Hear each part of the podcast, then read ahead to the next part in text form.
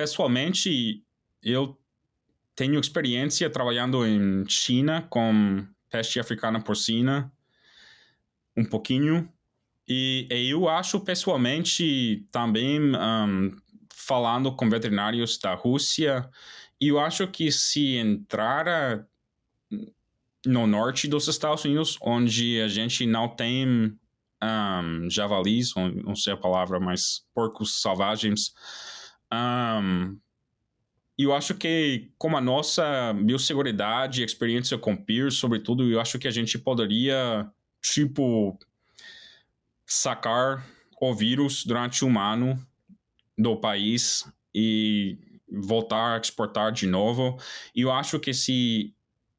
vai entrar no Texas ou os estados onde a gente tem muitos javalis, se for nessa